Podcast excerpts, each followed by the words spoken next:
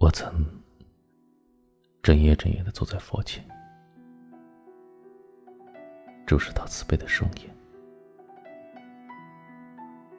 想从中找到些许暗示或者答案，但我的心中仍被迷惑充满。即便我没有笔生画，编译无数佛经。执笔写下玄奘法师的大唐西域记，但我仍期望万能的佛祖能解开我心中的迷惑。我在迷惑什么？我自己也不清楚。我不知道一滴水中也是否有三千世界，也不知道。一粒沙中，也有滚滚红尘。我知道佛祖曾拈花微笑，但我不知道迦叶、阿难两位尊者是不是真的明白佛祖微笑的原因。我一次次的试图跟佛对话，但佛。一言不发。人人都说，我也明白了佛的奥义。只有我知道，我一无所知。我所知道的，是我袈裟下面裹着的，是一具凡俗的躯体。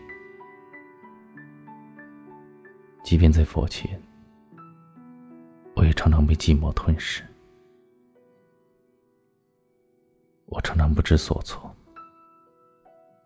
悲从中来。我向佛倾诉，但佛从不回答。他就那么微笑着，仿佛答案就在他的眼中，却距我有万里之遥。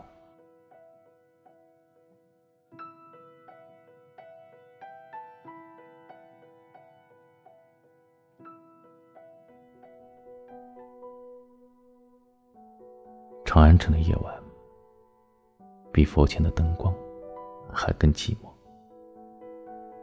无声的长安，是一座被寂寞笼罩的空城。没有人知道长安城的寂寞，就像没有人知道佛的寂寞。佛寂寞吗？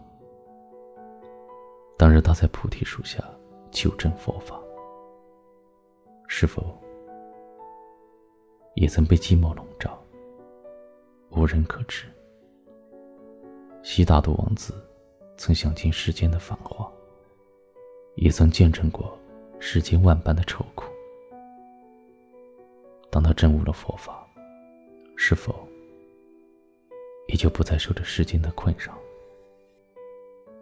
当他最终进入涅槃，是否更不再受着躯体的约束？反复之相起舞，法身常住。我却不知道，我将如何死去，我的躯体更将埋在何方。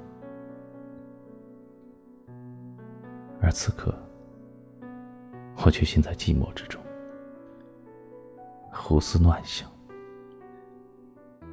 哪里配得起有道高僧？这几个大字。